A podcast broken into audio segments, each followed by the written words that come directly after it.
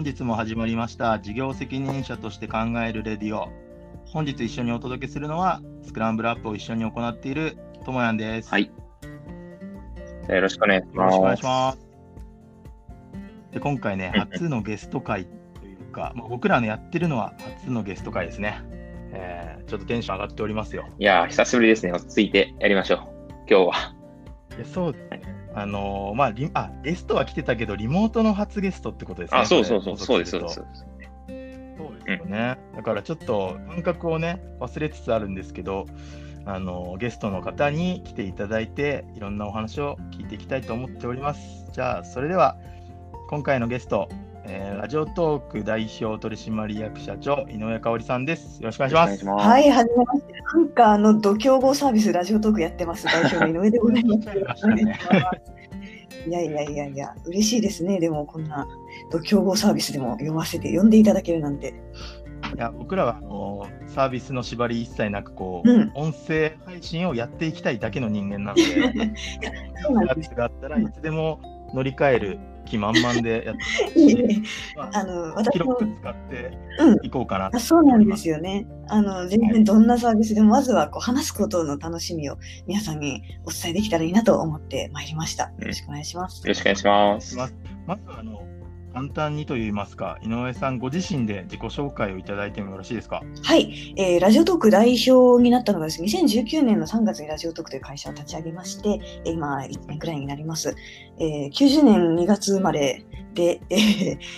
えー大学を卒業後にエキサイトという会社に入ってですね、IT 企業ですね。でそこでいくつかあのプロデューサーとしてあのウェブサービス、アプリサービスの担当サービスをいくつかやってまいりまして、主にまあブログだったりとか、あと、あれですね、クックパッドのレシピ、レシピ版じゃない、手芸版みたいなサービスだったりとか、あの、エキサイト翻訳についても、ユーザーが投稿する型のものだったりとか、なんかそういうあのいろんなサービスを、あのユーザー C 向けのものですね、を中心に手掛けてまいりまして、エキサイトの中の社内ベンチャー制度でラジオトークを立ち上げました。はい。で、そこから独立して今1年となっております。よろしくお願いします。お願いしお願いいます。たします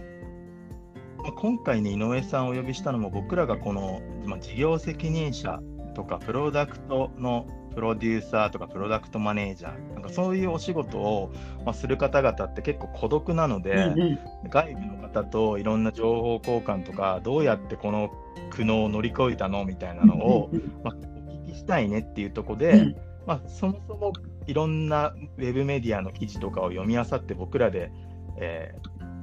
トークしてるっていうのが最初だったんですけど、はいはいそこからゲストをお呼びしてって感じでまあいろいろとやってる中でですね、まあ、井上さんにもやっぱ今お話しいただいたようにいろんな事業にも関わってましたしというかまあ事業責任者のところにまで行っているっていうところは、まあ、ぜひねお話をお伺いしたいというところでお呼びしました。はいはい、ありがとうございます。まあ、そもそもイベントを僕らは開催していてそこにまあ今後はゲストで来ていただきたいなっていうのがあったんですけど今回この、まあ、コロナの影響とかもありまして、まあ、リモートでじゃあ音声を届けていこうよっていうところでお呼びしておりますなので、はいい、ろんなお話聞いていきたいと思ってますはい、お願いします。いや、マジであれですよね。私も事業責任者としてというプロデューサーとかプロジェクトマネージャーとかやってた頃も、なんか本当に外部といかに交流ができるかがすごい重要だったので、うん、いやそれにこういう音声配信が使われてるっていうのはすごい面白いなと思っています。なので、なんか、音声配信もこうお笑いのお話とか、こう聞き心地のある、まあ、笑いを届けるようなものが、まあ、中心というか、世の中には多いとは思うんですけど、まあ、僕らみたいな、なんかまあ、お勉強に使うというか、僕らのスキルアップのために活用するっていうところを、まあめまあ、目指しつつも、僕らだけでせっかく聞いたお話を、そのまま届けちゃおうよみたいなコンセプトだったりするので、まあ、まだまだ僕らの配信者数というかこうリスナーは少ないんですけども、まあ、今後こうイベントとともにあのリスナーも追いついていけたらなと思って、まあ、今日特別ゲストですね音声配信のプロというか音声配信のメディアに携わる、まあ、プロに来ていただいたっていうのでめちゃくちゃテンションは上がって。はい、めちゃめちゃいいと思います。大義名分を作るっていうね、なんか、いきなりお話聞かせていただけませんかだと、ちょっとゲストとかすごい呼びづらいので、ラジオ撮るのでお話聞かせていただけませんかだと、はい確かに呼びやすいですよね。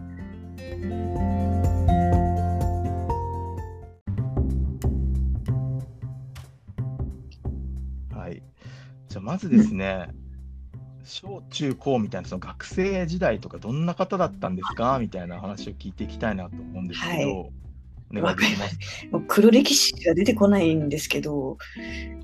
いや、あの、小学校がまず地獄だったんですよ、私にとっても。本当、今思い出して語るたびにすごいお腹の奥の方がぐっと痛くなるレベルで、なないやいやいや、いいんですよ、いいんですよ。で、なんでかっていうと、その、今喋る授業とかやってますけど、あの、喋れなかったんですよ、小学生の頃。ま、まるで。人が怖い。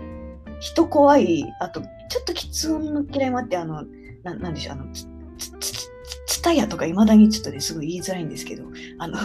うん、喋れない。そもそも。で、はいはいはいはい。かつ、あの、もう幼稚園の時、小学校受験でちょっと失敗しまして、すごいその、コンプレックスもある状態、みんなより劣ってるんじゃないかみたいなコンプレックスもある状態で小学校に入ってるので、で、おまけにする30区なんですけど、まずあの身長もずば抜けて低かったんですね。で、でそれでなんかあの下田学園っていうねあの健康学園っていう、まあ、あの区の施設に普通の区立の小学校じゃなくてそうそういう施設に行くという話もあった中でまあでもあの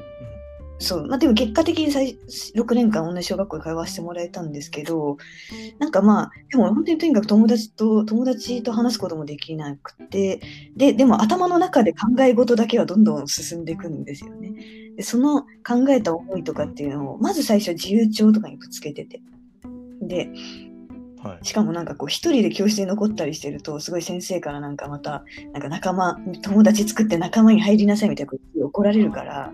あの朝礼台の下のスペースとかで自由帳にぶつけてたんですよ。えなるほど。ですごい暗かったんですけどそれをある日あの朝日朝日小学生新聞で小学生新聞とかに送ったらそれがあの載ってでそこで掲載されたことをきっかけに結構今まで喋ったことなかった人だったりあの先生たちだったりに届いた。でうん。話しかけられるようになったっていうきっかけがあってそこから味を占めてあの当時、まあ、インターネットがやっと開通したぐらいですかね。それであの2チャンネルとかにもななんか全然そのなんだろう。あの2チャンネルのことを普通にただの掲示板だと思ってあの何？しりとりスレとかそういうところにこういろいろ書き書き込んだりとかね。で始めたのが小学校の頃でしたね。そう。だからユーザー投稿型のコンテンツに救われる思いをしたっていうのがでも小学校が原体験だったかなと思ってます。うん。まあ、なんか当時それで、よし、し、じゃあラジオトークを作ろうと思ったわけでは全然ないですよ、もちろん。うんなんですけど、発信することに救われたっていうことが、やっぱり小学生の時にあったのがすごく大きかったですね。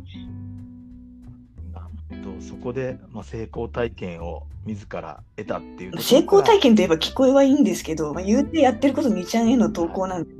言うて。まあ、ただ、そこで反応があったことで救われたとか、なんかそういう。そうですね、自分が何かを発信していきたいんだっていうことに気づけたっていうのはありますね。で、ただ、ここまで言うと、なんかそうそうそう、ななんだっけな、日経ドアーズさんとかにすごいキラキラエピソードみたいに書いていただいてしまって、はい本当に申し訳ないんですけど、で、ビジネス始めたのめちゃめちゃ絶望的に遅いんですよ。だ社会人になってはいやっとビジネス意識し始めたぐらい。で、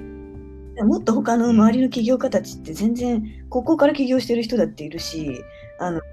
高校で株式投資始めてる人もいれば、大学は社長になるために大学に入ったみたいな人もいて、で、なんかこう、うん。周りのやっぱりライバルたちって全然東大総計とかが多い中で、私って本当に日大の芸術学部っていう、なんか全然起業家一人もいない感じの学校なんですよ。でその頃は、はいで、なんでかっていうと、なんかもうビジネス自分なんかできないって、ちょっと中学ぐらいの時思い込んじゃってたんですよね。うんで、うんうん、なんか、なんだろう、本当思い込み、視野が狭かったのがいけなかったんだなと思うんですけど、中学、高校でいう、あ中高一貫の学校なんですけど、まあ、大体そうレベルとしてこう、大体マーチとか、津田塾、ポンポンジョとかに行くのが多い感じ、女子校、なんか安定志向の女子校みたいな、だったんで、大体そんぐらい行ければいいかなぐらいのつもりでいたところ、あの、親が、父が東大の医学部で、母もあの今60代なんですけど、まあ、女子大じゃないとダメみたいな制限がある中でお茶の水女子大で結構そのなんだろう特段の理由がなければ一番以外のレベルって目指す意味あるみたいな感じだったんですよね。それはい。そうですね。まあなんかなんだろうな。あの、まあ一番を目指しなさいと、とにかくな何、な目指しなさいって言われたわけじゃないんですけど、一番以外って目指す意味あんのっていうのがあったので、そこでどうしたかというと、そこでじゃあ東大目指して頑張るぞではなく、あの、じゃあ特段の理由の方を探そうというふうに頑張り始めたんですよ。ちょっと多分それは親はあんま望んでなかったと思うんですけど、まあ、で特段の理由を探し始めて、やっぱり何か発信しようというところに至った時に、そう何かメディアを作るだったり、何か作ることっていうところをやっていきたいなと。で、そこで結構どちらかというとやっぱカルチャー側のあの、まあ、読書だったり映画を見るだったりっていうことをするようになった中で、あの日大芸術学部っていうところを見つけて、あのうん、ここに行きたいなという形で入ったっていう流れですね。実際大学ではその放送のお勉強というか。そうなんです。そうそうでも言うて、言う言うてそのじゃあラジオを作ろうとかまで高校生の時に思い立ってたわけではなくなんか本当にその時憧れてた爆笑問題さんとか小木さん工藤官九郎さはいはいはいんあたりがたまたま軒並み日大芸術学部だったというのがたまたまですよ。ビンゴみたいにたまたまなんですけどあったので、えーなんかできんじゃないかぐらいの解像度の荒さで入ってます。でうんたまたまそこで授業の中で必修でラジオ作んなきゃいけなかったんですよね。そうそうそう、ね必修の授業で、そう、あの、映像技術だったり、そういうララジオを作るテ、テレビとラジオは全員作んなきゃいけなかったので、で、まあ、それきっかけに、ラジオを、でもラジオの受信機持ってなかったんで、ラジオ面白いなと思いつつ、お手本を知らないみたいな感じ。最低ですよね。だから、教科書持ってない学生ぐらいのレベルなんですけど、本読んだことない文学部みたいな感じですよね。いや、そうそう。で、ちょうどでも在学中に幸い、ラジコができたんです。うん。あと、はいこれ幸いって言っていいのか分かんないんですけど、YouTube はもう大学在学中あったんで、YouTube に違法アップロードでうんラジオがめちゃめちゃ投稿されるようになった。そうか、聞けちゃう時代になったってことですね。今までだったら、そんな音源残ってない。そうなんです、そうなんです。まあ、確かに。なので、正直私の中でのラジオの導入は、インターネットのラジオでしかないっていうか、インターネットコンテンツ一部だったんですよね。なるほど。じゃあ、本当に電波で受信して聞いてるっていう感じじゃないですね。一切ないですね今でもその感覚ですけどね。そうだからその辺、そうそうそう。でも音声だけだからこそ面白い。例えばラジオ CM だったり、うん、あのラジオ番組だったりっていうことを在学中に気づいて、そこに対してあんまりこうマスではないなというのにも気づいてはいて、まあ大きなお金が動くイメージは実はその頃はそんなに思ってなかったんですけど、こうなんか自分だけが知ってるちょっと面白い趣味みたいなぐらいにラジオを思ってたっていうのが大学在学中でしたね。うんうんなるほど。じゃあ結構その大学の中で番組作ったりっていうのは、まあ、まあ、授業だからやってたっていうところでしかないとは思うんですけど、そこからなんかハマって、そのご友人とかその同じ何ゼミじゃないですか研究室みたいなところでなんかや作品作ったりとかって活動もあ特にやってないんえっとですねちょっとやってたか。でもあの音声だけしかやってなかったわけじゃなくて結構いろんな媒体で例えばあの写真集出すみたいなのもやったし雑誌作るとかもやったしあ写真集、別に私の写真集じゃないですよ。あのモデル、別のモデル、あのヌードモデルがいる中での写真集なんですけど。とか、あと演劇ちょっとやったりとかな、なんか本当にいろんなあのアウトプット、いろんな発信をやりましたね。当時は自分が発信者になるっていう考え方だったところはあったかもしれないです。なるほど。まあじゃあ大学の中のそういう活動と、うんまあうんその演劇、わかんないです。でなんかそういう演劇をやろうみたいなので演劇はでもそれで言うとパーセンテージは非常に低くてちょっと手伝ったぐらいしかやってないんですけどあのあれですねざ雑誌とかあと、えっと、ラジオはどっちかっていうとコーナーというよりもラジオ CM がすごいめちゃめちゃ面白いと思ってたのでラジオ CM まくったりとか。うん。えー。CM がすごいね面白かったんですよ当時。えーそういったなんか卒業論文とかにつながってきたりするんですか？卒論はね卒業論文にはしなかったな。あ、でも、えっと、代わりに、えっと、ルルポルタージュってわかります？ドキュメンタリーですね。それを作っていて、それ卒論に、え、卒論の一部だったんだっけ？なんか、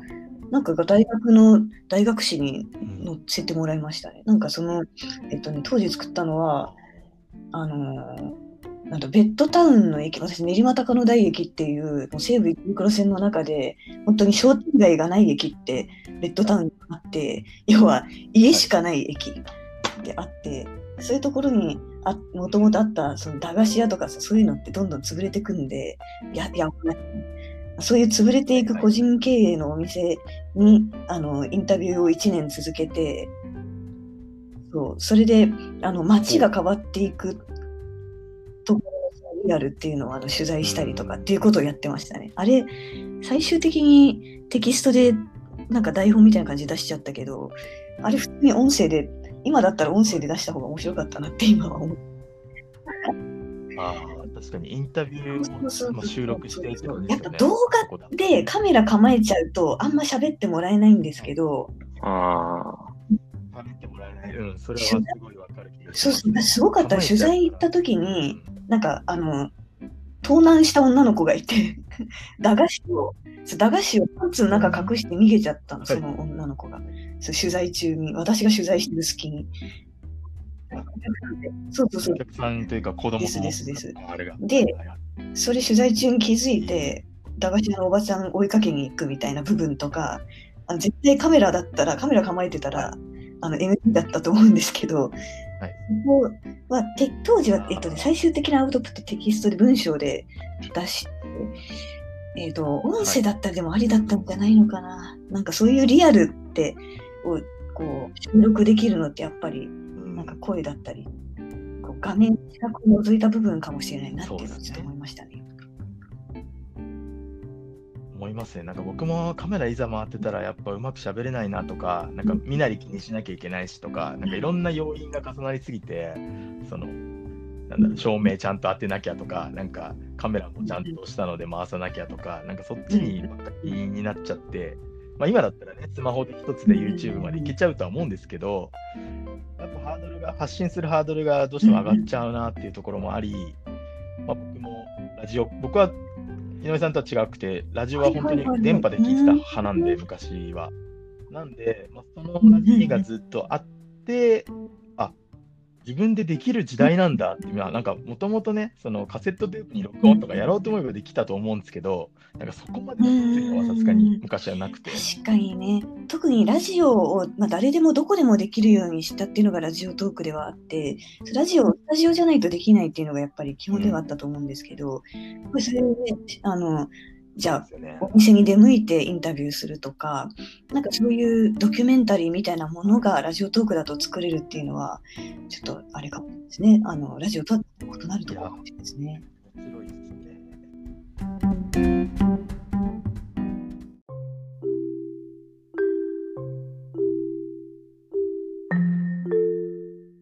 1。本目に収録したのは、本当に僕が大宮に出はいはい身で、今も大宮在住で、えーまあ、地元が好きなので、地元のクラブチーム、サッカークラブチームが大宮アルディージャっていうチームがあるんですけど、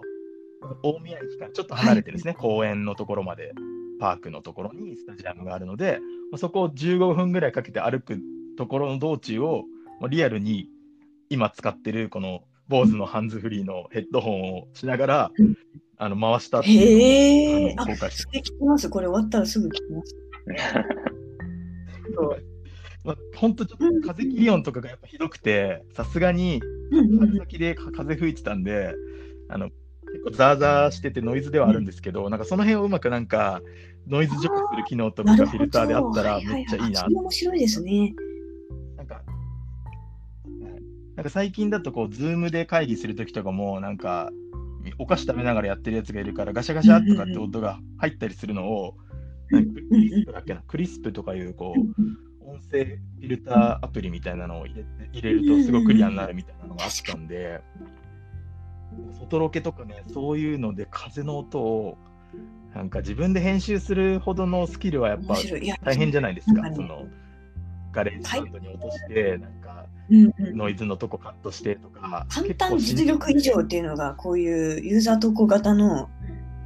対して必要な要素の一つなんですけど、簡単実力以上。だからそうズームで例えば、そのスナップチャットのなんかあのフィルターみたいなのするじゃないですか。ああいうのって別に編集しなくても、はいボタン一つで簡単に自分の顔をメイクした状態になってるみたいな、そういううん。仕掛けはそう音声でも必要なので、うん。まあ、そこラジオとか今やってるのはスこうスピード上げられるとかね。あのだらだらなんだろう早くあしゃべりますね喋れなくてもスピード1.2倍にしておけばスラスラ話せる風になるみたいな部分とかうんその辺はもうやってますけどもっとはいなんかこうカラッとねあの外のなんだろうノイズが消えるとかそういうところはちょっとぜひやっていきたいところですね。いやぜひね、うんやってほしいですね。この外ロケを快適に。あの、やっぱインタビューするときも、マイクを向けなきゃいけないんで、スマホをあの物理的にその方の、相手の方に向けますけど、なんかその辺もうまく簡単にできるといいなとかはちょっと工夫。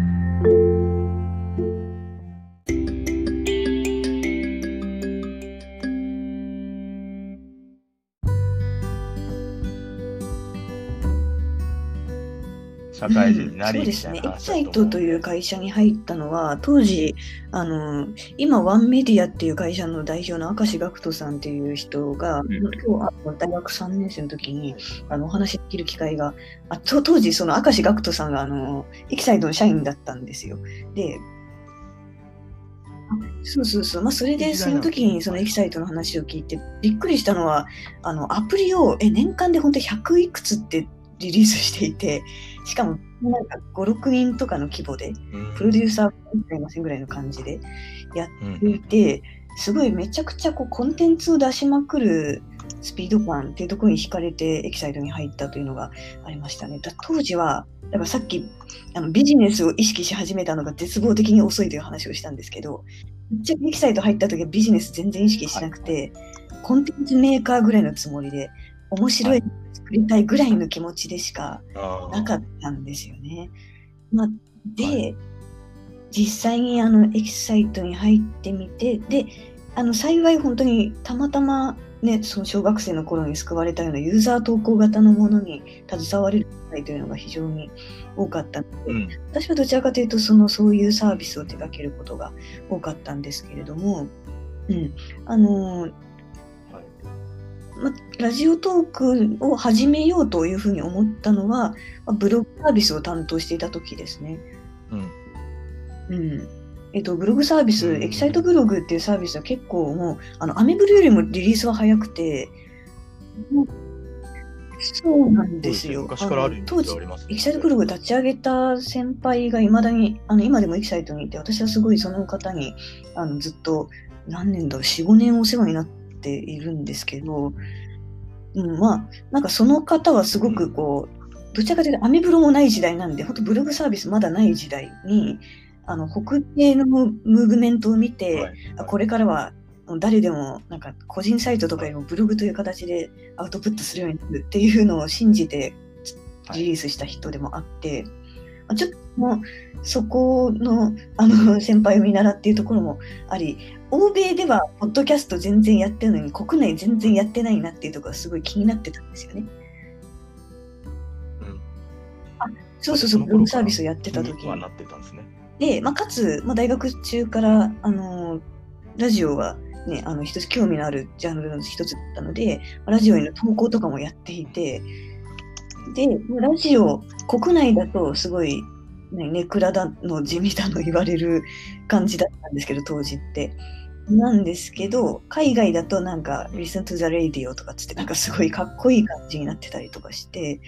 なんかそのギャップだったり、あと実際、ね、今だとまあ海外でもう7割以上の人があの音声メディアに接触してるっていうのがあの US のデータがあるんですけど、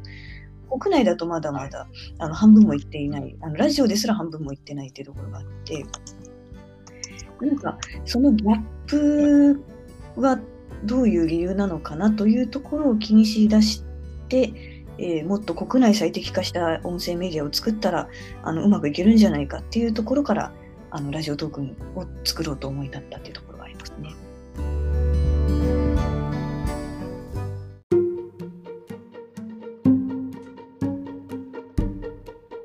PC からスマホにも完全移行したにもかかわらず、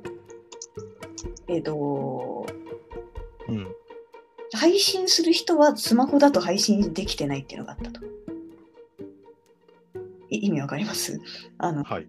うん。あそうそうそうそう。でで、どどういうことかっていうと、配信者にとってテキストを書くっていうのはスマホだと非常にやりづらい。うん、で、だからし PC を使わざるを得ないという感じ。あーその入力デバイスの問題というか、こうキーボードで入力するのは慣れてるけど、スマホの何そうそうそう入力はそうなんですよね。そんなに浸透してでない。確かにそれ浸透というか、まあ、やりづらいよねと。スマホでテキスト入力するのはすごいやりづらいよねと。まあであれば、一番最適なインターフェース、入力のインターフェースって喋ることなんじゃないかと。うん、で、えっと、当時で言うと、あんまりこはい。うスマホに向かって喋るっていうのって恥ずかしいみたいに言われてたところがあったんですけど、やらないよって言われてたんですけど、まあ、実際それが海外とか特にスマホに向かって喋るっていうのが全然普通になってきていて、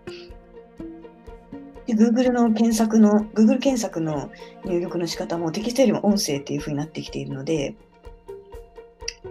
うんまあ、なので、まあ、音声入力っていうところが、まあ、これからテキスト入力に変わるんじゃないかっていうところもあの始めたきっかけとしてはありましたね。